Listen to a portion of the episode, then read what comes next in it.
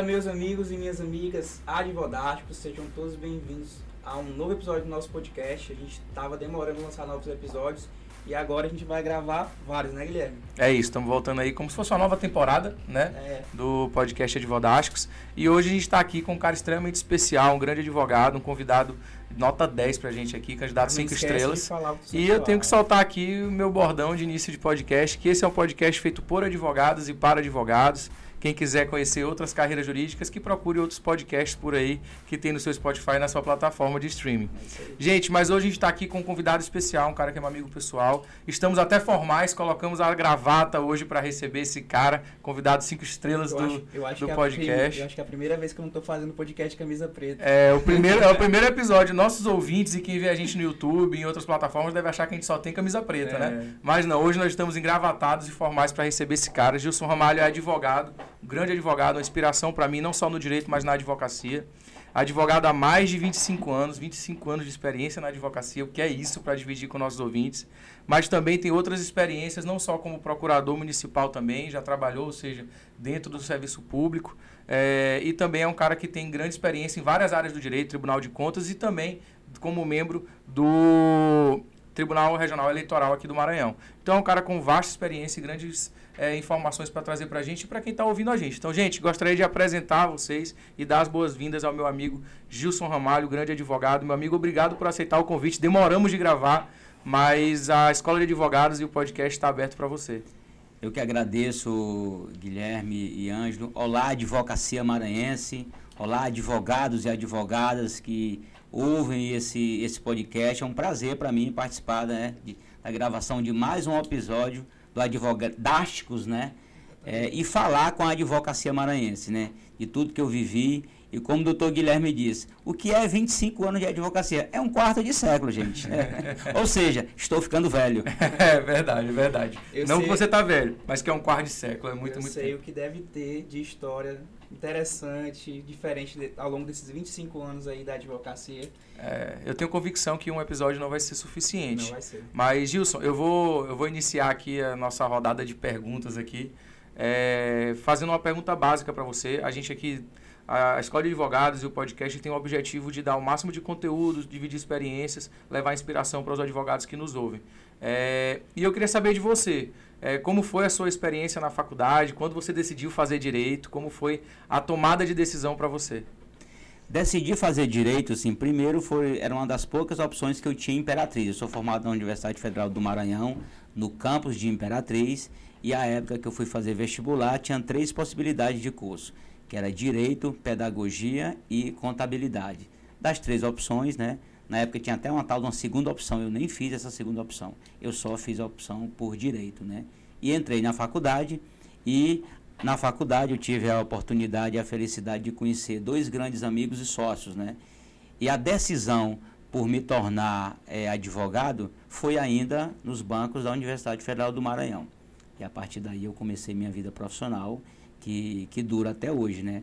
Não é fácil você tomar essa decisão ainda no curso, principalmente eu que não tinha nenhuma referência na advocacia familiar que pudesse me ajudar em tomar essa decisão, mas aí inspirado e estimulado pelos os dois colegas que também não pensavam em exercer outra profissão na área do direito que não a advocacia, né? Eu hoje, passado 25 anos, posso dizer que foi a decisão mais acertada que eu fiz. E eu vou contar uma historinha aqui para vocês. Eu, eu era assessor parlamentar nessa época, da Câmara Municipal de Imperatriz. Tinha um salário legal, né? Aí pedi demissão.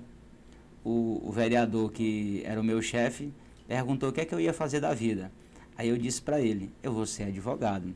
Ele perguntou, tu já tem escritório? Eu falei, não. Ele disse, tu tem algum cliente? Eu falei, também não. Ele disse, e tu vai ser advogado?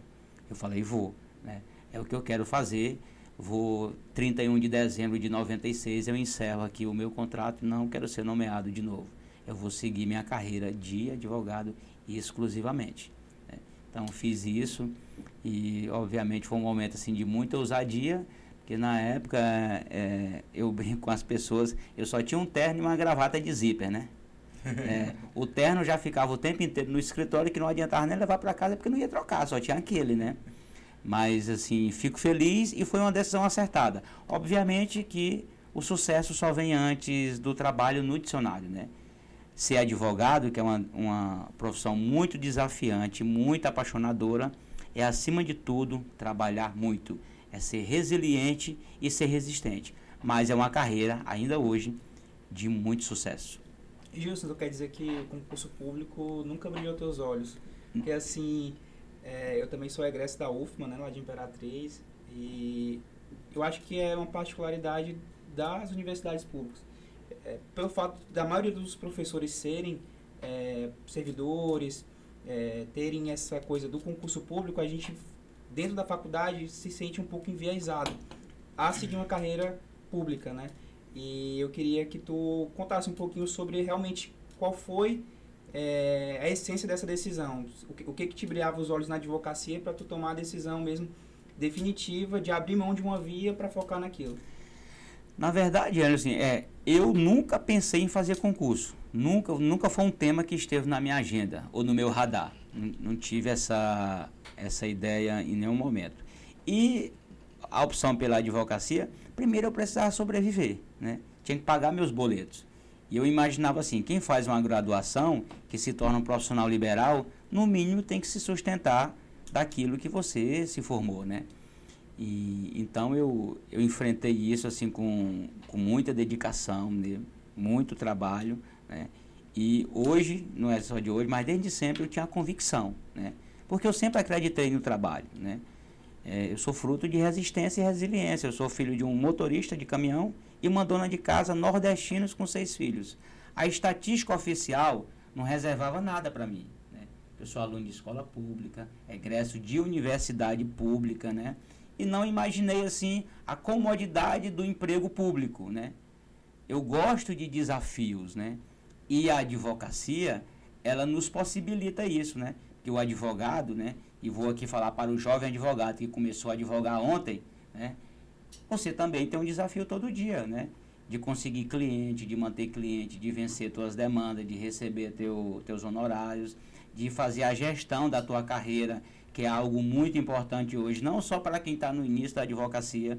Eu fico aqui à vontade para dizer para os seus milhares de ouvintes, principalmente os mais jovens, aos 25 anos de advocacia, eu não me sinto um homem nem um advogado pronto e acabado. Porque advogado pronto e acabado não existe. Nós estamos em formação contínua. Hoje o advogado que tem 75 anos de idade e está na, na atividade, ele precisa se atualizar, ele precisa se reciclar, ele precisa se conectar com as novas demandas do direito. Né? Para quem está iniciando, isso é mais fácil, né? Mas você não vai estar pronto nunca. É estudo contínuo, é dedicação contínua, são coisas novas que estão acontecendo na advocacia e na vida. Então a gente tem que estar preparado para assumir e superar esses desafios. Perfeito. Eu acho, eu acho isso é, é algo que é da personalidade do advogado, né? Essa, essa, essa paixão por, pelos novos desafios, pelas novidades, é, esse, esse, esse, essa ojeriza à acomodação, sabe? É, e eu acho que é um, é um traço da personalidade de quem escolhe a advocacia e de quem galga é, é, grandes conquistas dentro da, dessa profissão. É tanto que a gente percebe que quem entra na advocacia que não tem esse espírito é, não dura muito tempo, né? É, não dura muito tempo porque essa inquietude ela, ela, ela não é algo natural para todo mundo, né? E claro que você pode desenvolver habilidades que vão te dar sucesso, até êxito, mas quando você tem esse feeling, essa, é, é, essa, essa inquietude dentro de você, quando é da sua natureza, é, via de regra, isso está presente na maioria dos, dos grandes advogados. É, eu acho interessante alguns pontos que tu falaste e tem uma questão que eu queria trazer até para dividir esse, esse conhecimento com nossos ouvintes, que é o fato de você, dentro desse período da advocacia, é, ter passado, ter, ter escolhido os seus sócios ainda na faculdade, né?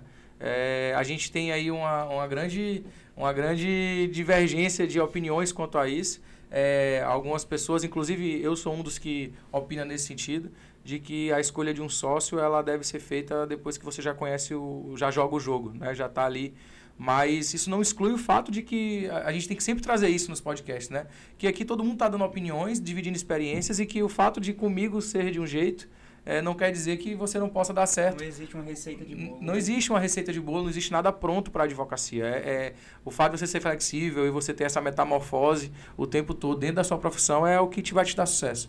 É, então, eu queria também é, te fazer esse questionamento. O que você levou em consideração e como é essa sua vivência, porque o escritório de, de Gilson tem, é, são três sócios, né? Com você, quatro. São quatro sócios, é um escritório que tem realmente uma, uma grande quantidade de donos. E, e, eu queria saber como é, primeiro, como foi para você essa tomada de decisão de fazer a sociedade definir isso ainda é, é, nessa parte mais primária da advocacia e, e como foi também, como, como foi essa, essa caminhada de vocês, um escritório com tantos sócios. Primeiro na, na faculdade, né, foi uma coisa muito natural a minha meu contato com meus dois sócios, o Júlio e a, e a Ana Valéria, que eram meus colegas de, de turma, né? Uma empatia total, né? Você gostar de, da, do mesmo tipo de música, Júlio é torcedor do mesmo time de futebol que eu, né?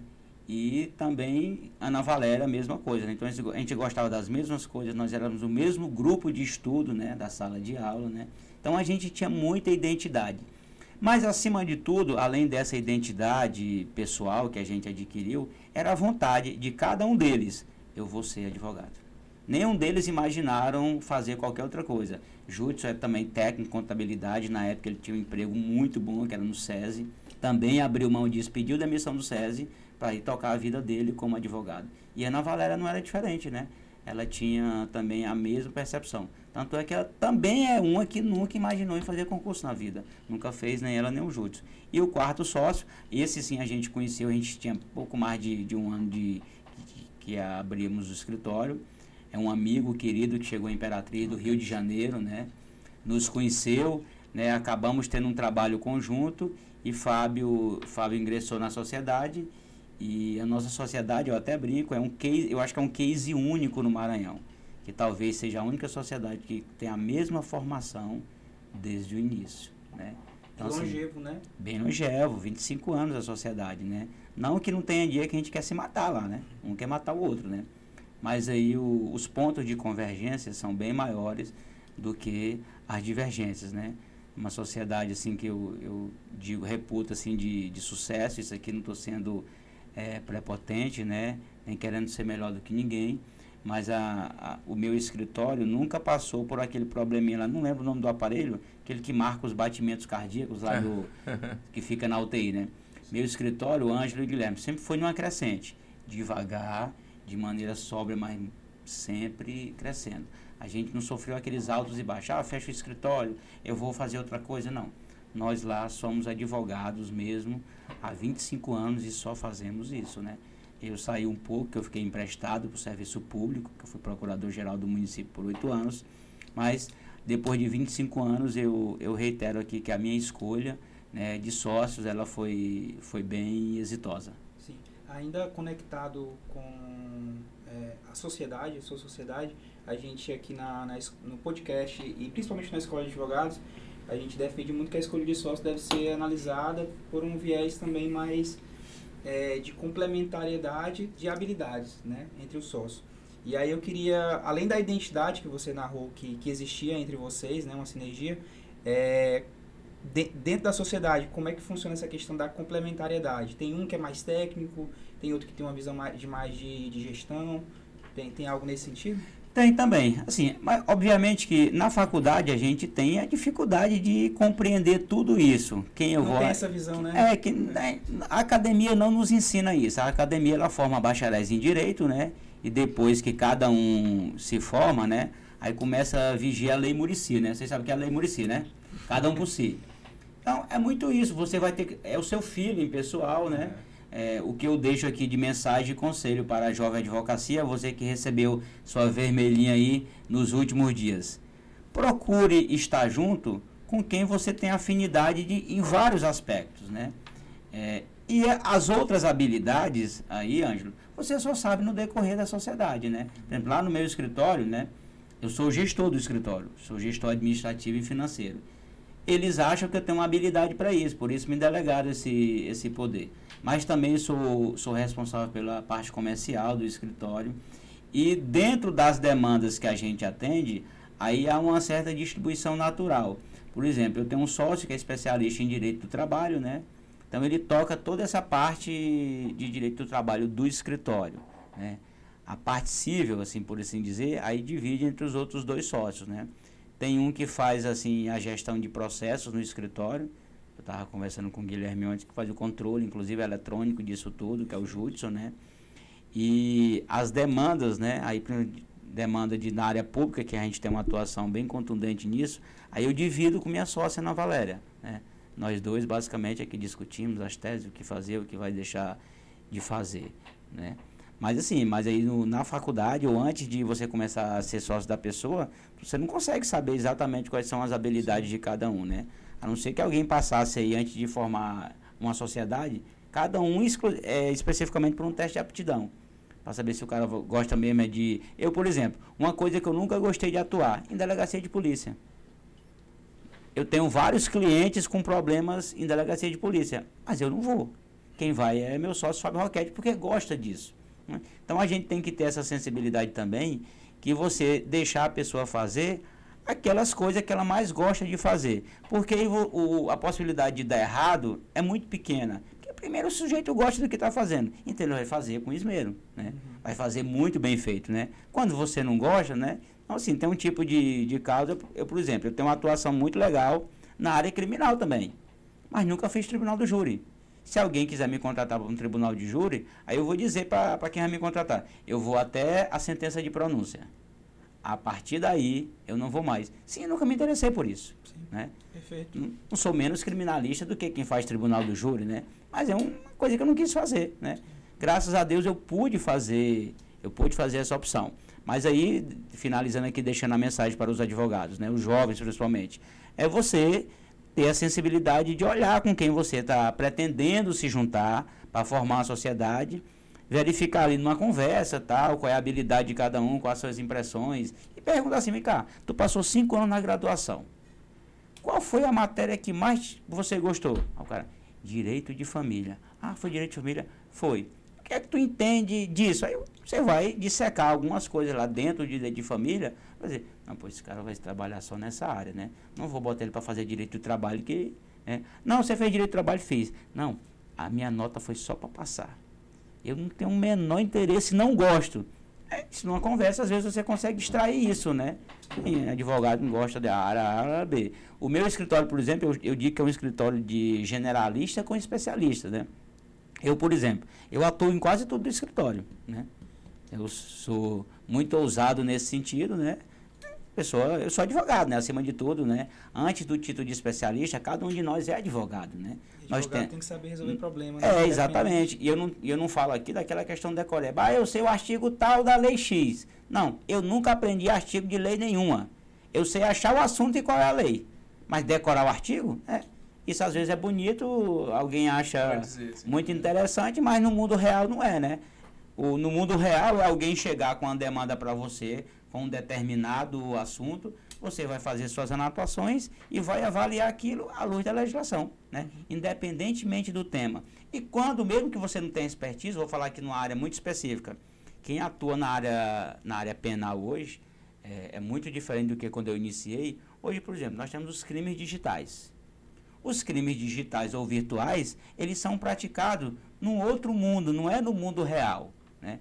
Então, quem vai atuar nessa área? que não tiver assim um conhecimento em que é o que é prova digital, ele não vai atuar nessa área. Mas se não souber nada disso, tem que ter a sensibilidade de consultar alguém que sabe, um expertise em tecnologia de informação, um engenheiro de sistema, um, um programador, que vai dizer para a pessoa, porque imagina eu sou contratado, alguém que foi denunciado por, por um crime virtual, eu não sei nem o que é crime virtual. Uhum. Né? Como é que eu vou impugnar as provas que o Ministério Público indicou contra aquela pessoa, doutor Guilherme. Você não tem esse entendimento. Não? Isso é advocacia moderna, isso é advocacia nova, né? Todo mundo tem que estar antenado, não que tenha que saber de tudo, mas tem que saber, pelo menos assim, quando não. Quando a gente está num processo que a gente precisa de um perito, a gente não sabe ir atrás do engenheiro, a gente não sabe ir atrás do médico com laudo, a gente tem que saber, tem que ir também atrás do engenheiro de sistema, de um cara formado em, em TI, para falar dessas coisas para a gente, né? Isso é importante, eu né? eu acho muito interessante na advocacia a necessidade. Na verdade, talvez seja o que eu seja, o que eu sou mais apaixonado é que a pessoa, quando você é advogado e você realmente exerce essa função com esmero, com cuidado e tem esse zelo, é, você acaba que se utiliza de conhecimentos muitos é, de outras áreas. Então, por exemplo, minha advocacia é essencialmente empresarial. Se eu estou advogando para uma construtora, eu acabo adquirindo conhecimentos técnicos de que, de, desse meu cliente. Se eu advogo para um cirurgião plástico, eu acabo tendo algum conhecimento técnico de cirurgia plástica. Quando eu vou discutir dano estético, por exemplo, eu participei de uma mesa de debate na faculdade uma vez, eu falo dano estético com conhecimento também do médico e não só do jurista. Então, é, é, muito importante que você tenha esse diálogo com essas, essas matérias que são associadas ao direito, porque o direito em si, ele trata de conflitos. E conflitos podem existir, existir em qualquer área. É o que torna, para mim, a advocacia a profissão de uma, é, é uma profissão que não tem limite, não tem teto. Porque você pode atuar em toda a área. Você pode atuar no mercado construtivo, você pode atuar no mercado da medicina, você pode atuar no mercado financeiro, você pode atuar em tudo.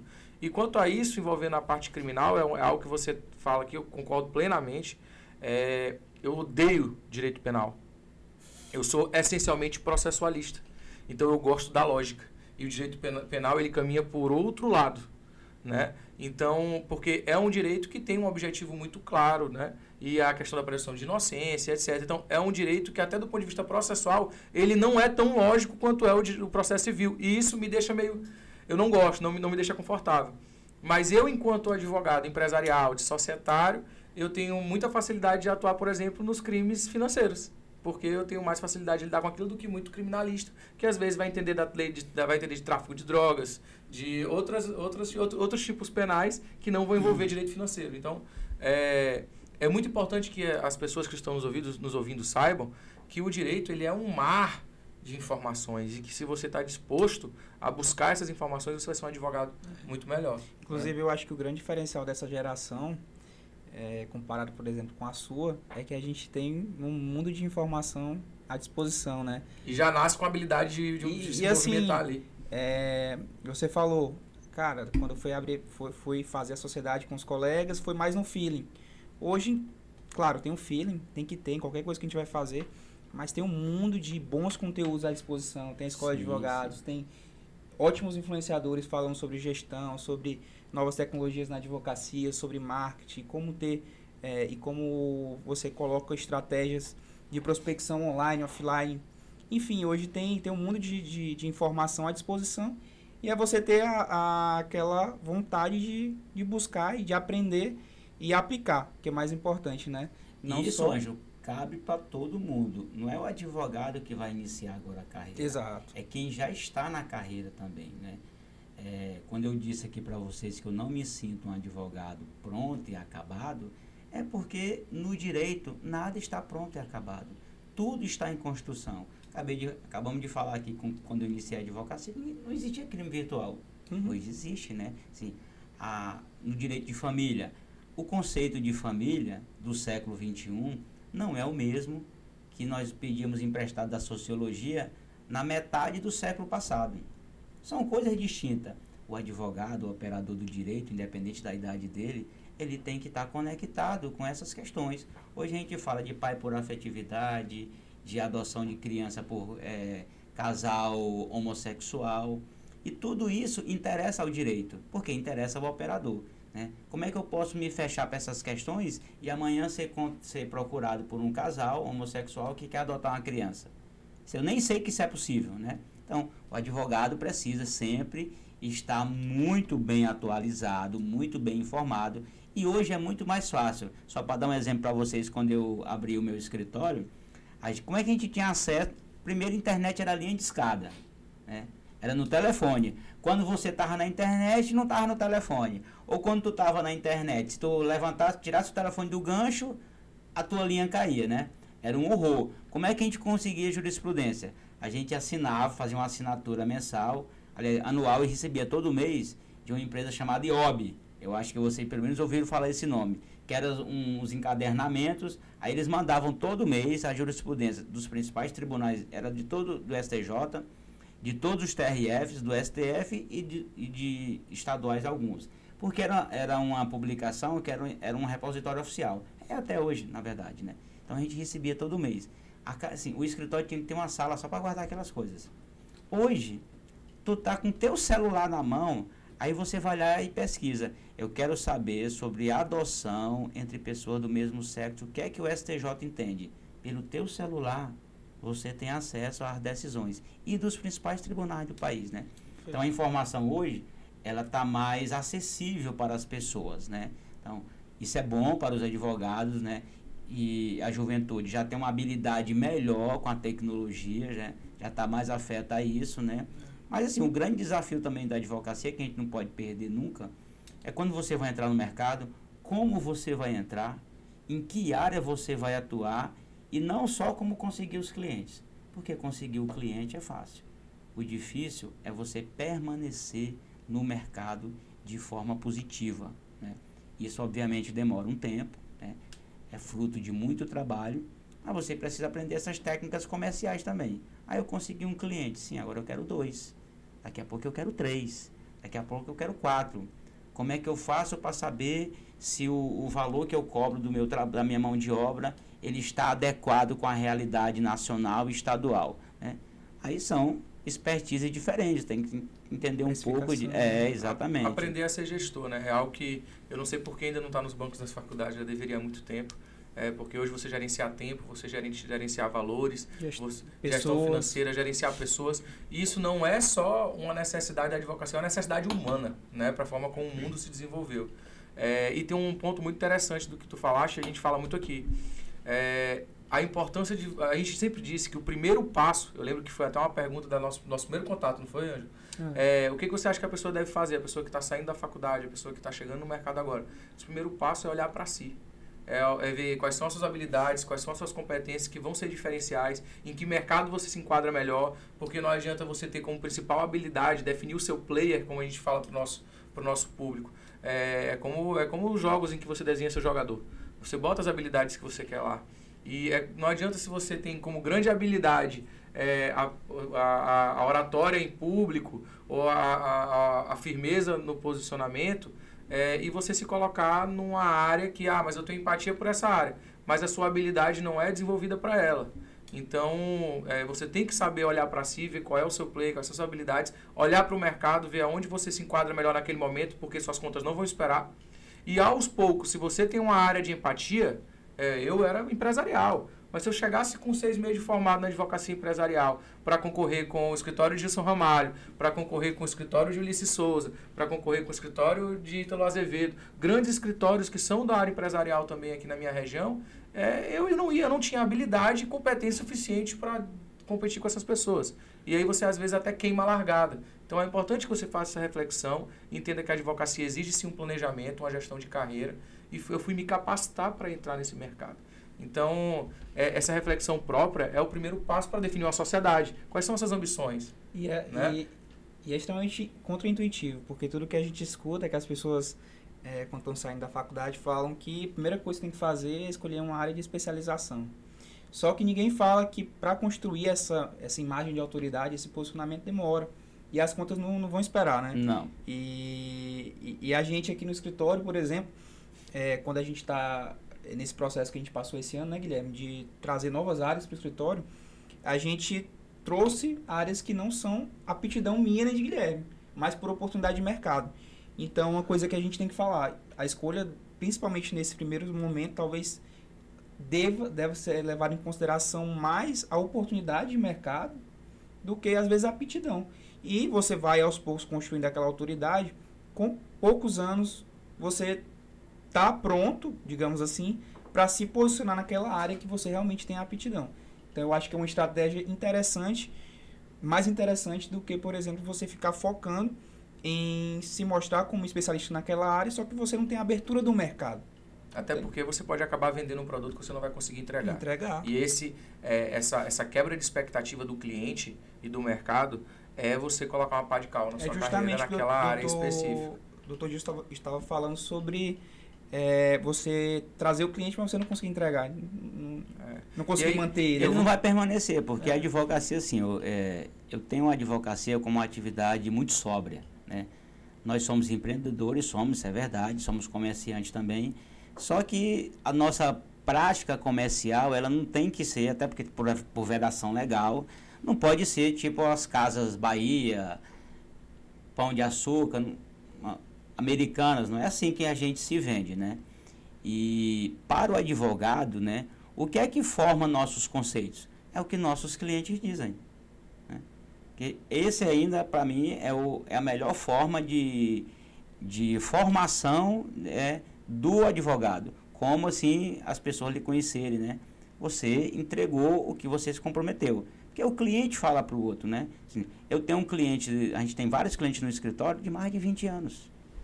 E todo dia o cara recebe uma proposta, ó, esse contrato aí que tu paga pro doutor Gilson, eu faço por menos. Então tem, você tem que ter uma forma de você fidelizar o cliente. É. Como é que é, como é que você vai fidelizar? Aí cada um tem um método próprio, né? É, na forma do atendimento, é, é dando a informação mais rápido do que o outro faria, né? É dando alguma, assim, um trato pessoal nas coisas, né? Isso eu, eu acho importante, porque muitas vezes, assim, o que o nosso cliente quer é informação. É. Isso eu falo no meu escritório todo dia. E, e faço crítico, ó, nós estamos falhando na comunicação. O cliente, ele soube de um, de um acontecimento processual antes de nós. Está errado isso. Quem tem que saber somos nós, que nós sabemos em tempo real. Por que, que eu não passo essa informação para ele, né? Principalmente quando é uma informação também que ele não quer, é indesejada. Mas a gente tem que dizer, ó, aquele processo tal lá, saiu mandado de busca e apreensão. Você tem que dizer para a pessoa. Né? Isso é a transparência na, na, nossa atividade, né? Eu acho ainda muito fundamental para a permanência no mercado. E eu digo assim, é, nesses 25 anos, na minha cidade especificamente, eu vi muitos escritórios abrirem e muitos fecharem, porque as pessoas não tiveram a dedicação e o cuidado necessário com suas carreiras profissionais, né? Sim. Que a gente tem que cuidar da, da carreira do, da vida do advogado de forma muito carinhosa, muito carinhosa mesmo, porque a gente também vende imagem, né? Isso é importante, né? Quem começa na advocacia hoje tem um olhar profissional de como vai agir na carreira, porque se assim fizer não dá errado, não tem jeito eu não, eu não sou adepto daquela ideia, ah, o mercado da advocacia está saturado. Tá não. Não está saturado para o preguiçoso. Cara, tu falou é, exatamente. Está saturado para o cara que quer acordar às 10 e meia da manhã. Aí para ele está saturado qualquer mercado. Né? Não da advocacia. A advocacia tem um leque aí de oportunidades. Vou dar um exemplo aqui para vocês. É, a região de Presidente Dutra até o Baú, que é próximo de, de Caxias, Aquilo ali é o próximo celeiro agrícola do Maranhão. Os advogados da, da região, gente, alguém tem que perceber aquilo ali. Compra de terra, venda, arrendamento, aluguel, contratação de mão de obra, prestação de serviço. Então, isso é um nicho para a advocacia. Será que ninguém olha para isso? A advocacia está saturada. Não está, meu amigo. É você que não está buscando as informações que precisa para você é, atuar. Eu acho isso muito importante e é engraçado que eu estava aqui na minha cabeça. vou fazer essa pergunta para ele e, e para a gente bater uma bola quanto a isso. E, e, eu vou até mudar um pouco minha estratégia. Vou te fazer uma pergunta depois eu, eu vou complementar com a forma como eu penso. É, eu já lhe conheço há, há alguns anos e e eu, eu vi que você enveredou um pouco mais pelo, pela rede social nos últimos tempos. É, como tem sido para você essa experiência de você estar tá mais dedicado, profissionalizando suas redes sociais, profissionalizando seu contato com o público? Como tem sido para você essa experiência e o que levou você a, a, a, fazer essa mudança na sua, não só na sua advocacia, mas também na sua vida pessoal e etc, para você estar mais disponível em redes sociais? Como tem sido essa mudança para você? Eu acabei de dizer para vocês que o advogado nunca ele está pronto e acabado, né? Quando eu comecei na advocacia, não existia rede social. A nossa rede social mais antiga é o Orkut, que é de 2001, né? Eu nunca tive, eu só tive message, né? um, aliás, nos Estados Unidos, eles usam mais message do que é, WhatsApp. WhatsApp, é. é. WhatsApp quase não usa. Eles são reis lá do Facebook e do Instagram. Pois bem, aí como é que você faz eu vou dizer assim, eu era analógico e precisava me tornar digital, Ângelo. Uhum. É. primeiro você tem que compreender essas mudanças, né? Aí, em razão a esse meu conceito, a gente nunca está pronto e acabado. A gente tem que estar tá preparado e aberto para as transformações que a vida nos impõe. Aceitá-las e seguir adiante, né? Eu, por exemplo, hoje eu adoro música digital, mas eu sou do tempo que a gente tinha uma caixa de, de disco, que era uma coisa difícil de cuidar, de guardar. Hoje você vai ali na tua TV, abre um aplicativo, tu tem todas as músicas de todos os tempos que você quiser. Então, essa, essa, essas mudanças e alterações eu percebi, né? É, acho rede social assim uma importante ferramenta profissional, obviamente cuidada e tratada assim de uma outra forma. Quem, quem me vê no Instagram vai saber que eu estou no Instagram exatamente como eu sou. Eu não faço lá no Instagram nada diferente do que eu faço no meu dia a dia, né? Mas eu penso assim de tem que ser, tem que tem que haver um certo comedimento, né? Eu vejo, por exemplo, algumas postagens de, de profissional liberal que nada tem a ver com a atividade dele, né? Sim. Eu não sei por que aquilo ali, né? Eu, assim, penso que isso não é legal. Se eu sou um profissional liberal e eu me apresento em uma rede social como profissional liberal, eu estou imaginando que quem vai me ver ali, ele quer saber que profissional é aquele, o que é que ele escreve, o que é que ele fala, que área que ele atua, se esse, se esse cara tem algum conteúdo para se apresentar em rede social, né? É, mas é assim, é, é estimulante, né? É, o uso da ferramenta, eu, eu não fazia uso dela, né? Tenho achado muito, muito interessante. Tem quanto tempo e por, que Começou mesmo os, os, trabalhos, o posicionamento no, na rede social? Dez meses. Dez meses. Né? Dez meses, é. Isso, isso, bate muito com o que eu estava querendo dizer, que é o seguinte, a, a gente, você está falando sobre tudo isso que você teve, que, que volta, algumas coisas, voltar a estudar, é, buscar outras áreas, buscar essas novidades, estar atento ao que o mercado está se apresentando para você. E aí, ao mesmo tempo, a gente ouve de advogados, é, Just, com seis meses de formado ou recém-passados no exame de ordem, acabar de pegar carteira. Não, a advocacia está saturada, não, não tem mais espaço, não, não tem mais como fazer isso. A gente ouve de professores em banco de faculdade que a advocacia não tem mais espaço. E, cara, minha resposta é: você é preguiçoso. Você é preguiçoso, cara, porque o que acontece? A advocacia ela não para, o direito não para, a sociedade ela evolui os tipos de conflito. É, então, nessa mesma sociedade, a advocacia ela é um intermediário entre a sociedade e o direito efetivo como é que esse intermediário não tem, não tem, não, não tem conteúdo, isso não se renova, não tem demanda. A sociedade tem demanda nascendo todos os dias. A cada criança que nasce, novos, novos modelos de pensar, novos modelos de brigar é, é, vão nascer. Então, se você diz que a advocacia está saturada e que não tem espaço, que você não consegue se posicionar, você é preguiçoso. Você está falando mais sobre si do que sobre a advocacia. Eu vou dar um aqui mais um exemplo para vocês, gente, e é bom a gente dar exemplo que é a vida prática, é a minha vida prática, né? Essa semana eu estou distribuindo uma, aos 25 anos de carreira, estou distribuindo, distribuindo uma execução né, de entrega de coisa certa de uma CPR. Depois de 25 anos, né? Porque eu, eu tenho um cliente que é um fomentador agrícola, então eu tive que estudar aquilo ali para poder atendê-lo, né? Aí estou distribuindo a primeira execução cujo título extrajudicial eu nunca tinha, tinha utilizado, né? 25 anos depois. Porque a gente precisa estar, volto a dizer, conectado com todas as coisas novas, né? bem antenados, e o mercado está aí. E a gente, antes de começar, a gente ficou conversando lá na minha sala, e a gente estava falando sobre a mesma coisa com linguagens diferentes. Eu estava falando de due diligence, de aquisição de uma fazenda, Sim. e Gilson falando que ele fez, é, ele vendia para os clientes dele análise de risco ah. daque, daquela aquisição. Então, assim, é, o direito ele está sempre é, é, se, se, inovando e se renovando. E, e não faz sentido eu ouvir de você, Gilson, por exemplo, que você está há 10 meses iniciando sua trajetória nas redes sociais como forma de apresentar sua advocacia e eu sentar com um advogado recém-formado na, na, frente, na minha frente no seletivo do escritório e dizer, cara, você precisa ter posicionamento digital. Não, mas eu, não, eu não, não quero fazer isso, eu não sei fazer isso, eu não estou disposto a fazer isso. O pior, Guilherme, não é é, não quero fazer isso, não faço. É não estar disposto a. É pior. O não estar disposto a, que é o que encerra a questão. Porque, gente, a gente não pode, assim, volto a dizer, os conceitos de tudo na vida não são os mesmos de um século atrás. Não são, né? Como é que eu vou viver? Como é que é um advogado hoje? Não, eu não uso computador, eu preciso de uma máquina de escrever.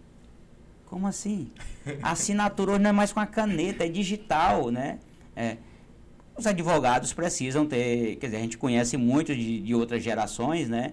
Que eles se modernizaram, eles também se, se atualizaram. Doutor, não é mais a impressão do papel para ir lá no fórum protocolar. O seu protocolo aqui do seu computador. Como assim? Não, tem um sistema. O senhor pega um, um, um arquivo virtual do ponto A e bota no ponto B. Mas como é que eu vou assinar? A assinatura hoje é digital. Então, nós não podemos abrir mão, nem, tá, nem dizer assim, não, esses conceitos da modernidade eu não quero saber deles. Então, você não vai, você não vai viver nesse mundo, porque o jeito de gente se comunicar hoje é diferente, o jeito de assistir TV é diferente, o jeito de buscar informação é diferente. Eu preciso, eu não, não posso me tornar uma ilha. Para eu não me tornar uma ilha, eu tenho que estar aberto, né, a essa conversa né? E assim, eu tenho uma dança muito legal no Maranhão e eu trato de um tema específico que é de gestão de carreira e de escritório, onde eu tenho dialogado muito com a jovem advocacia. E eu gosto disso que para começar, eu me vejo em vocês. Outro dia fui eu começando a minha vida de advogado. Eu acho muito legal isso, a determinação que Ângelo tem, que Guilherme também tem. E não tenham dúvida, né? A consultoria de vocês já é e terá ainda mais sucesso. Não é porque vocês são melhores do que os outros, mas o que é que nos o que é que diferencia os profissionais? É a forma com cada um se dedica. Vou dar um exemplo aqui no mundo do futebol, que é algo que eu gosto muito. É, eu sou fã, muito fã, de Ronaldinho Gaúcho, que poderia ter sido muito maior do que foi Messi. Sim. Só que Ronaldinho Gaúcho não cuidou da sua carreira não se dedicou para ser atleta como o Messi se dedicou. Aí Messi é sete vezes o melhor do mundo. Ronaldinho não. Isso é uma opção de gestão de carreira. Né? Então a forma como vocês fazem a gestão da, das carreiras de vocês é uma forma que vai levá-los né, ao sucesso. Claro que vai levá-los, né? Por esse cuidado que vocês têm. Então, cada advogado que inicia hoje tem que ter esse olhar. E mais uma vez, não esqueça: você não se torna um grande advogado, nem um profissional de referência em seis meses. Essa construção ela é de prazo longo, talvez médio, mas curto nunca. Nenhum profissional, você pega um profissional da medicina, da engenharia, ele, um cantor, o cara se tornou uma, um, um grande artista da noite para o dia. É uma construção de uma carreira, né? grava um CD, faz um show que vai só uma pessoa, o outro só vai é duas, isso. né? Daqui a pouco o cara tá cantando no estádio para 200 mil pessoas. Fazendo uma analogia com o esporte de novo, eu acho que a carreira, qualquer que seja, principalmente a advocacia, não é uma, uma corrida de 100 metros, né? Não, é uma maratona. é uma maratona, uma grande maratona que você precisa, assim, parar para tomar água, trocar o tênis, né? É, tirar o suor, dar muita uma hidratada, muita resiliência, né? Porque nada, assim, nada da noite pro dia na vida, né? Eu assim, os meus projetos pessoais mesmo, né? É, todos são de longo prazo, né? Não, gente não, não, não vai, não realiza, né? Nada, você pega, você, você pega no Brasil as empresas centenárias, elas são centenárias por quê? Porque começaram muito tempo atrás. Alguém começou. Aí era pequena, continuou pequena por uma década, na segunda década ela passa para a média, aí passou 40 anos como média, aí se torna uma grande empresa. Né? Eu tenho um, tenho um livro que eu já li duas vezes, né? eu recomendo. O autor é Jorge Paulo Leman. Né? Sonho grande. Um grande, sonho grande, é. Lá tem uma historinha muito bonita, né? É, tinha um zelador lá do escritório deles na década de 70. Não lembro o nome do cara, mas está lá no livro. E o cara chegou lá para falar com ele assim, seu Jorge, não, Paulo. Seu Paulo, porque é Paulo Jorge Lemã, né? Paulo, é, eu queria mudar de vida, eu trabalho aqui na sua empresa, eu sou, eu sou zelador. E ele virou pro cara e disse assim, só depende de você. Aí bateu a porta. Botou o cara para fora. Duas semanas depois, o cara de novo encontra o seu Jorge. Aí, seu Jorge, é porque eu disse pro senhor que eu trabalho aqui na sua empresa, né, mas eu queria crescer, mudar a minha vida, que eu sou zelador e tal. Só depende de ti. Bateu a porta de novo. Na terceira vez o cara veio com essa mesma pergunta, né? Aí, antes de ele bater a porta, ele disse: Seu Jorge, eu não entendi quando o senhor disse que só depende de mim. Eu quero saber o que é que eu preciso fazer. Ah, tu quer saber o que é? Tu é zelador, é? Tu mora onde? O cara disse lá, morar no, distante do trabalho. Ele disse aqui na empresa tem um curso de, de, de formação do, dos nossos empregados, uma escola, né? Tu vai estudar para tu terminar o ensino médio, entrar na universidade. É, mas como é que eu posso fazer isso, Jorge? É durante o dia? Não, é à noite. Seu Jorge, mas se eu for lá em casa e voltar, eu não consigo, né? Ele disse, não. O empregado que entra nesse programa, primeiro, ele encerra o, hora, o expediente dele uma hora antes. Que é para ele tomar banho, trocar de roupa, jantar e ir para a sala de aula. Ah, muito bem. Ele disse detalhe, e tem um transporte que, que vai te levar para casa pago pela empresa. É por isso que eu disse, só depende de ti. Eu não vou lá para a sala de aula estudar por ti. Né? Dizer, esse cara percorreu todo esse programa. Né? Hoje é um do, dos CEOs dele lá. Né? Tá com eles até hoje. Né? É um grupo grande que são três sócios. Né? Marcel Teles, Beto Sicupira e Jorge Paulo Leman, que tem uma, uma fortuna muito sólida. Né? São, grandes, são donos, aliás, de grandes empreendimentos aí no mundo, né? Então, ele disse ali para a pessoa, só depende da sua dedicação. Então, o indivíduo deixou de ser zelador, hoje é um grande CEO das empresas aí do desse grupo, né? Porque só dependia dele. Ele disse, ó, eu tenho à tua disposição. Aqui para a jovem advocacia, o indivíduo tem a juventude, que isso é um ativo que eu digo para as pessoas, Guilherme e Ângelo, eu não tenho mais esse ativo. Não tenho. E ele não está em lugar nenhum para a venda. Vocês têm. Esse ativo é muito importante. Vocês têm as informações à disposição de vocês. Vocês têm as ferramentas. E vocês têm um mercado. Eu ia falar isso. O que, que é que falta? falta correr atrás, né? correr atrás. Tem que estar disposto. Acho que é isso, a gente já falou várias vezes. Cara, tem que estar disposto. Todo episódio. Todo episódio a gente fala isso. É, e isso é, isso é interessante porque a nossa geração, que é uma das que mais reclamam, é a que tem as maiores facilidades. Primeiro porque o direito tem passado e a ataque técnica de vendas, o próprio código de ética com a, renovar, com a inovação que aconteceu recentemente. O novo provimento o novo abriu provimento. muitas portas. Então, assim, é, a, o mundo, a sociedade, a advocacia e a própria conselho de classe, eles estão convergindo em favor do jovem advogado. E esse jovem advogado é o que não para de reclamar e olhar as é. dificuldades. É, tu falaste sobre esse caminho para gerar autoridade, o caminho que antes da internet, como é hoje, e da grande globalização, era um caminho muito mais longo. Sim.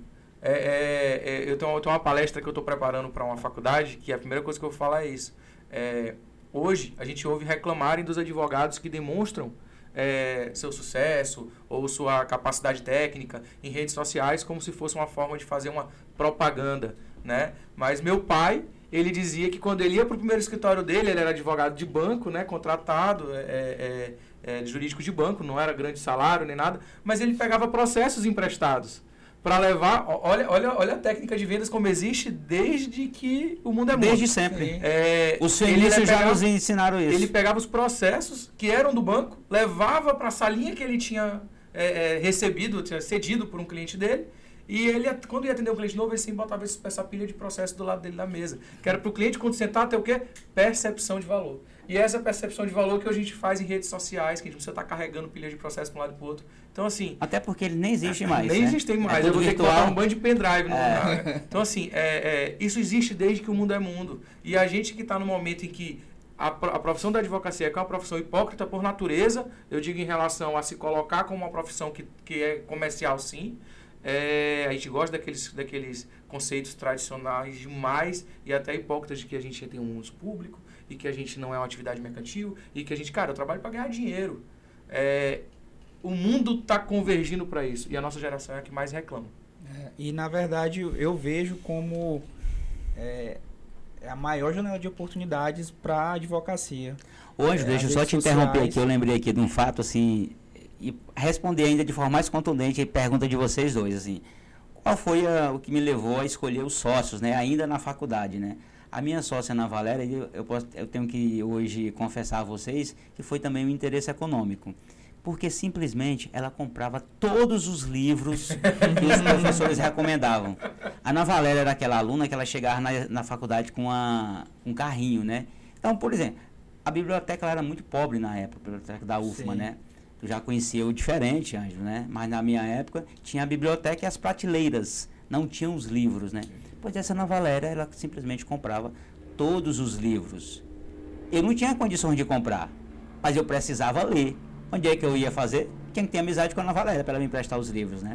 Olha e os ali, interesses aí. Ali, então, tem, teve mais esse viés também, né? Como dizia minha avó, e a gente fala muito isso no interior, né? A gente precisa se encostar em árvore que dá sombra, né? É, exatamente. É. Então eu tive esse interesse na Valéria, que é uma leitora voraz, né? Guilherme a conhece pessoalmente, né? É um advogado assim muito capaz mesmo assim e muito estudiosa até hoje. Essa é uma que não para de estudar, né? Eu fico assim, sou muito feliz de, de tê-la como eu chamo de irmã, né? Uma irmã que a vida que a vida me deu. E ela sempre se acompanha com gente de, de muita competência. É, outro dia eu fui convidado pela OAB do, do Espírito Santo, né? Um amigo dela que viu um, viu um, um anúncio meu, não sei aonde foi, ele disse, ah, conhece não, Valéria? Ele disse, é, meu sócio, por acaso. Pô, eu quero fazer uma palestra dele na OAB do Espírito Santo. Eu fiz, né? Sobre gestão de carreira, né? Eles gostaram muito porque a realidade é a mesma, independe do lugar que o advogado vive, né? É, talvez assim, tem uma escala ali de problemas ou de situações, mas o que o advogado do Rio Grande do Sul hoje vive, né? O jovem advogado, o médio advogado, o velho advogado, é a mesma que nós enfrentamos aqui. Não tem essa, não tem essa diferença não. Perfeito. Eu ia só é, falar sobre essa janela de oportunidade que a gente tem falado, é, tem falado ao longo de todo o episódio, é, da busca por, por estudo, por aprimoramento, né? E assim, hoje eu tenho estudado bastante, algo até muito curioso e contra-intuitivo. Estudo pra caramba, mas não direito. Né? Estudo marketing, principalmente focado em prospecção para advocacia. E, e, eu consigo visualizar de forma bem mais ampla de como esse mercado ele está aberto. Porque não basta só ter o conhecimento jurídico. Não. É preciso ter uma Escrever série de a melhor né? petição, ter a melhor oratória, não basta. Eu acho que hoje eu vou até Já além. Já foi assim, não é, é mais. Eu acho que é, vou além. É, todo mundo tem que ter, não é diferencial nenhum. Não. Diferencial é você é, ter um escritório, ele, ele, ter, ele ter vários mecanismos de, de, de gestão e você também ter um bom posicionamento. Eu acho que esse é o grande diferencial, seja para o jovem advogado, seja também para quem está já com a o, carreira. É, o posicionamento que você chama, eu chamo de assim, você precisa ter um posicionamento conceitual. Sim. Porque se para as pessoas nos verem como grandes advogados, nós temos que ter algum conceito. Você não se torna um grande advogado só porque tu tem o melhor carro, o melhor terno, o melhor sapato. Não. Né? Tem que ter conteúdo, né?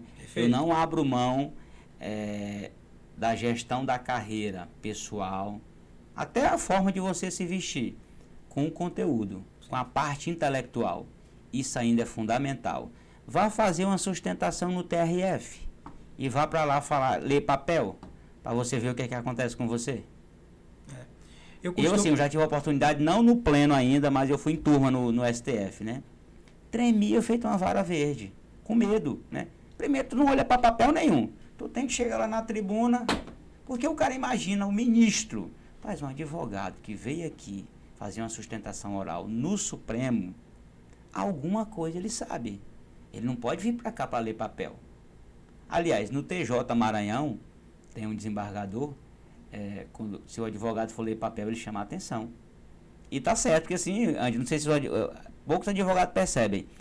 Em sustentação oral, só tem uma pessoa que não pode ler papel. Só o advogado. O relator vai ler lá um monte de papel, os outros que vão votar, o procurador de justiça presente na sessão, mas o advogado não. Né?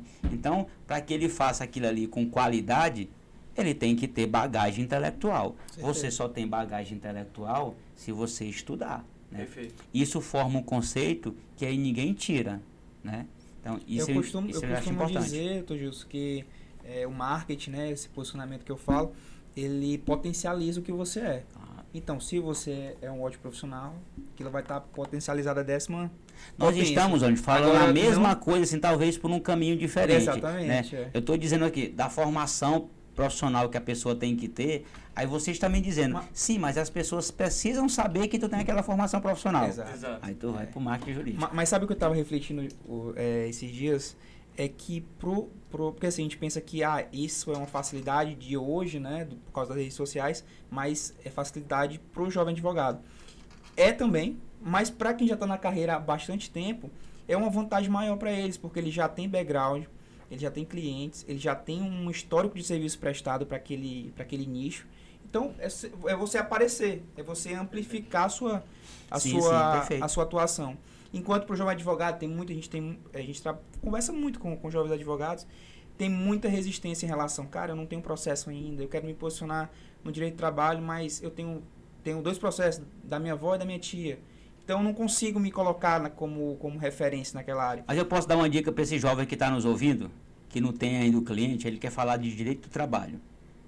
Faça um vídeo, publique um texto. É isso. É isso Aí você se posiciona, né? Tem vários jornais aí, várias revistas. Escreva um texto seu, um artigo. Aí você publica as relações de trabalho no século XXI, ou pós-reforma trabalhista. Diga lá sua opinião e externe isso. Tu tem aqui um foguete na mão. O maior outdoor do mundo. Mas você tem que saber se posicionar, né? Aí é, é que eu insisto, o posicionamento criando conceito. Como é que você cria conceito? Ah, eu quero falar de direito do trabalho? Pois eu vou fazer um vídeo sobre direito do trabalho. E ainda vou dizer para as pessoas: meu amigo, você ficou com alguma dúvida? Me pergunte aqui para eu lhe responder. Não precisa tu ter processo. Me manda um direct. Tu tem que ter inteligência. Arrasta para cima. Arrasta pra cima. É, é, porque as pessoas, tu tem que ter inteligência, não é processo. É, exatamente. É porque a pessoa está atrás é de ter processo. É porque a gente gosta de valorizar as dificuldades e dificultar é, as facilidades. Eu gosto é da, é, da agilidade, eu gosto é de resolver, de fazer as coisas, de simplificar. Porque quando a gente burocratiza demais, não dá certo, a gente fica chateado, a gente tem que simplificar, obviamente assim, sem perder o romantismo, né, sem perder o charme e sem deixar o conhecimento de lado, né? É, mesmo em rede social, né, eu penso que as pessoas estão atrás de conteúdo, né? Perfeito. Então, conteúdo para você ter, tu tem que ter a bagagem intelectual assim acima da média, né? E, e vai, e, e, vai dar certo, com certeza. É como eu falei, a gente precisa de três episódios de podcast com, com o Gilson. É, Mas agora que ele tá vindo mais tá para São boa, Luís, né? a gente pode ficar marcando um episódio a cada 15 dias. Poxa. É, eu, Obrigado, vou, eu, eu, vou trazer aqui para uma pergunta normalmente quando a gente começa a enveredar assim pro fim do episódio, até porque a gente dá aí já com 65 minutos de episódio. É, eu, eu gosto de fazer sempre uma pergunta muito que é muito importante para quem está ouvindo a gente. Normalmente as respostas a gente acaba utilizando em outros podcasts. É, a gente fala muito sobre habilidades e competências que o profissional do direito e que o advogado tem que ter. E aí eu tenho uma pergunta para você, dentro da tua carreira, de tudo que você já viveu, desde a sua faculdade até tua experiência como procurador é, é, é, do município, tua experiência hoje também como membro de tribunal, é, quais são, se você fosse eleger assim, duas habilidades ou competências que foram essenciais para o seu sucesso e para o que você conquistou na sua advocacia, o que você elegeria? Mais uma coisa eu vou confessar para vocês, eu nunca me achei um aluno excepcional. Eu sempre tirei notas boas, na, tanto na minha vida estudantil antes da, da graduação, como também na graduação. Na graduação, por exemplo, a minha média final, o Ângelo sabe disso, que a Universidade Federal eles têm esse, esse controle. É. Eles têm a tua nota final. A minha nota final foi 8,83. Famoso NF. É. Então, de todo, eles, é, isso é o somatório, Guilherme, de todos os créditos que você paga. Mas eu nunca me tornei, aliás, nunca me considerei um aluno brilhante eu me considero um operário, eu sou é trabalhador. Se eu tiver que me atribuir uma qualidade para que me trouxe até aqui, é a minha dedicação. Né? Isso eu levo ao extremo, né? Me dediquei muito mesmo e me dedico até hoje, né? Aí, o resto vem depois, né? Porque se você se dedicar, ah, eu não sei matemática, mas eu vou aprender. Para aprender, tu tem que estudar matemática. Isso eu me dispus, né? Ah, eu não sei isso, mas eu vou aprender. No início da minha carreira, eu não sabia o que era gestão de escritório. Sabe onde é que eu fui aprender gestão de escritório? E mandei para São Paulo. Sentei lá com os maiores especialistas nisso. E fiquei frequentando lá meses e meses. Eu vou aprender a fazer conta de escritório. Eu não fui ficar sentado reclamando. Ah, a OAB não me ensina a administrar meu escritório. Eu não tenho um livro sobre gestão de escritório. Eu fui para São Paulo. Né? Eu saí do comodismo. Né? É você sair da mesmice, não. Eu vou aprender como é que é esse negócio, né? Eu lembro que, por exemplo, a Fenalau, que acabou agora, a última, né? Eu fui de 2004 a 2008. Era ainda sobre a gestão da Ana Luísa Boranga. uma consultora muito famosa no país, né? Eu a conheci pessoalmente, né? E lá era um ambiente que você aprendia tudo, menos ser advogado. Mas era muito bacana, né? É, eu lembro mesmo assim, lá eu fiz um, um workshop com Nuno Cobra, um fisioterapeuta muito famoso no país, e que era fisioterapeuta do Ayrton Senna. É, eu fiz um curso de oratória com Miguel Falabella, que tem um teatro do, do Wolf Maia lá no, no, no, no complexo, né? Fiz um curso de oratória lá. Advogado não quer falar em público? Então tem que aprender a falar. Né? A consultora me disse, tu tem dificuldade de falar, tu tem até o conhecimento, mas não adianta ter o conhecimento se tu é travado. Eu digo, professor, e como é que eu faço para aprender lá? Tu vai para o piso inferior. Ah, para o teatro. Aí eu fiz o curso de oratória no teatro, né? A galera lá, assim, uma forma bem lúdica, né? Diferente, né? Não é nada engessado. Porque eu acho assim, nossa profissão é muito formalista, né? E é mesmo, tem que ser assim. Mas não pode, não pode deixar de introduzir uma leveza nisso, né? Na linguagem, na forma de se comunicar com as pessoas. Eu, particularmente, eu detesto juridiquês. Eu nunca aprendi a falar juridiquês. Né? Eu não posso ir para uma entrevista ou vir aqui no, no podcast de vocês só falar juridiquês. É. Né? Eu acho isso muito chato, né? Para começar, fica parecendo que tu quer as pessoas que sabem mais do que eles, né? Geralmente você é, tem gente que decora expressão para falar, que nem sabe o significado, mas fala e acha bonito, né? Eu acho que não precisa nada disso, né? A gente precisa simplificar as coisas na advocacia, que é para a gente viver bem e da advocacia. É, e, e, até é, caminhando para o fim do, desse episódio, é, eu, eu acho que o que a gente tira é que o, o principal ponto de importância, principal competência que você precisa ter para obter sucesso, não só na advocacia, mas em qualquer profissão, é estar disposto a. Né? Essa, essa dedicação. E, e, meu amigo Gilson, eu queria te agradecer por esse episódio sensacional aí. A gente vai poder tirar vários. Eu posso fazer só mais uma pergunta Pode, pode, pode, claro. Pode ser bem curto. Você, você que manda, meu amigo. Pessoal, é, doutor Gilson, é, 25 anos de carreira, muita experiência aí nessa trajetória, consigo compartilhar com a gente. Vamos marcar um próximo episódio, com certeza. Mas eu queria que você apresentasse de forma bem breve é, sua visão de futuro para os próximos anos é, e o projeto que você está se dedicando atualmente, que a gente conhece e a gente quer que você tenha, é, é consiga explanar um pouco para os nossos ouvintes. Para o futuro da advocacia, né, isso é a minha história de vida na advocacia, eu só vejo coisas boas, né? Uhum Obviamente que isso muito, depende muito de cada um de nós, advogado, né? Nós estamos falando aqui de técnica de, de captação de clientes, técnica de mercado, marketing jurídico, né? E isso são temas, né, que vão ser elevados aí de forma exponencial. Os advogados têm que estar antenados nisso aí para ter mais clientes, para ganhar mais dinheiro, para poder viajar, para poder trocar de carro, para poder trocar uma de casa, que como o doutor Guilherme disse, todos eu me tornei advogado, que eu disse para vocês, eu precisava também pagar meus boletos. E eu tinha que viver da profissão que eu escolhi. Né?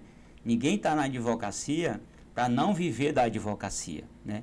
E, claro, volta, advocacia é um negócio, é um negócio. Né? Então eu vejo assim, muito futuro para a advocacia. Continuo entendendo, Ângelo, que é uma profissão muito desafiante e apaixonadora e rentável. Perfeito. Muito rentável. Agora você tem que, obviamente, saber se posicionar no mercado, que área você vai atuar, que cliente você quer ter e, principalmente, quanto é que vale o teu trabalho. Perfeito. Não, não brinque com isso.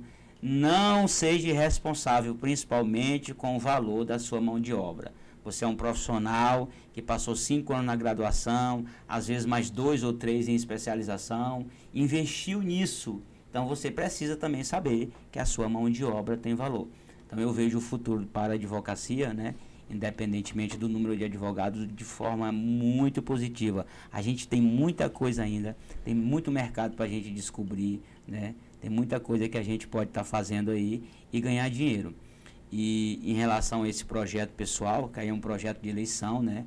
Eu sou pré-candidato ao quinto constitucional para o TJ, para o TJ. Tem sido uma oportunidade para mim, Ângelo e Guilherme. Primeiro assim de muito aprendizado, né? porque eu tenho andado bastante o Maranhão, conversando com a advocacia e constatando, né, aquilo que eu já sabia, né? A dificuldade, ou as dificuldades são gigantes, né, para todo mundo. Principalmente para os advogados que estão no interior, que ainda não tem a estrutura que tem na capital, né?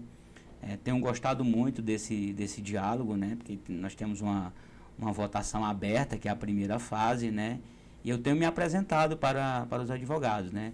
Aí a minha carreira, o que foi que eu fiz, o que eu deixei de fazer, o que eu escrevo, o que eu penso sobre diversos assuntos, né?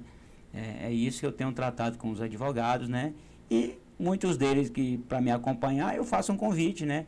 Me siga aí na, pelo Instagram, no Gilson Ramalho Lima, para você perceber o que é que eu estou fazendo. Porque o que o profissional faz, né? Eu, eu consigo é, reproduzir. Divulgar lá. Divulgar, com certeza, né? Perfeito. Mas é um, um, projeto assim de. É, bastante estimulante, né? É uma eleição, né? Você tem que. Eu preciso de voto. Né? E é isso que eu tenho feito é, no Maranhão inteiro, né? Na esperança e acreditando que eu posso convencer é, uma grande maioria de advogados a me acompanhar nessa, nessa jornada e me levar aí para as etapas seguintes desse certame. Perfeito. Então, Instagram, o arroba é? Gilson Ramalho Lima. Gilson Ramalho é, Lima, pessoal. Você, Sigam lá. Você fez a pergunta acompanha. e puxou o, o que a, a, a, sinergia entre os sócios. É, eu queria encerrar esse, esse episódio, primeiro agradecendo a sua, a sua participação, a sua disponibilidade é que a gente possa repetir isso várias vezes. Fica dois convites aqui para você. O primeiro, para que a gente grave um curso de gestão de escritórios para disponibilizar para a escola de advogados e para os nossos alunos e assinantes. Esse você já aceitou. Né? Só não fez gravar ainda, fica, fica aqui reiterado esse convite. É, e o segundo, para que a gente marque um novo episódio desse podcast para falar sobre esse novo projeto e a importância desse projeto para você, mas pra, não só para você, mas para a advocacia também. Muito jovem advogado também nem sequer sabe como funciona o quinto constitucional e não só lhe desejar boa sorte nessa trajetória, mas também é, lhe fazer esse convite para que a gente faça um episódio para discutir e falar sobre essa, é, essa, essa campanha ao quinto constitucional e é, sobre as suas andanças aí pelo nosso estado para essa vaga no Tribunal de Justiça. Guilherme e Ângelo, eu que agradeço a disponibilidade de vocês de me receberem e convidarem para gravar esse podcast aqui. Uma hora e meia deu aí, uma hora. Por aí. Pouco mais de uma hora, assim, um bate-papo muito legal, né? Que é outra coisa que eu assim digo para as pessoas. O conhecimento ele precisa ser partilhado. Eu não tenho, Ângelo, assim, essa a noção de que só eu posso ser detentor do conhecimento. Porque o sonho, eu ainda sonho, e sonho muito, com a advocacia cada vez mais forte. E para isso, eu e muitos outros, vocês também, a gente precisa compartilhar o conhecimento. Porque quanto melhor preparado tiver os advogados, mais forte será a advocacia. Fica melhor para todos os advogados. Então, eu não gosto de saber ah, que o advogado fulano de tal não tem competência nenhuma. Eu não gosto disso. Eu gosto do sarrafo alto. Os advogados maranhenses têm muita competência, os advogados brasileiros têm muita competência. É isso que eu, que eu sonho para a advocacia. Muito obrigado mesmo aqui a vocês. Esse papo aqui foi sensacional. O convite está aceito para a gravação do, do módulo, né? Gestão uhum. de carreira e de escritório de advocacia. E também o seguinte aí, na próxima oportunidade, a gente bater um papo sobre o que é o quinto constitucional. Show de bola. Obrigado, doutor Gilson.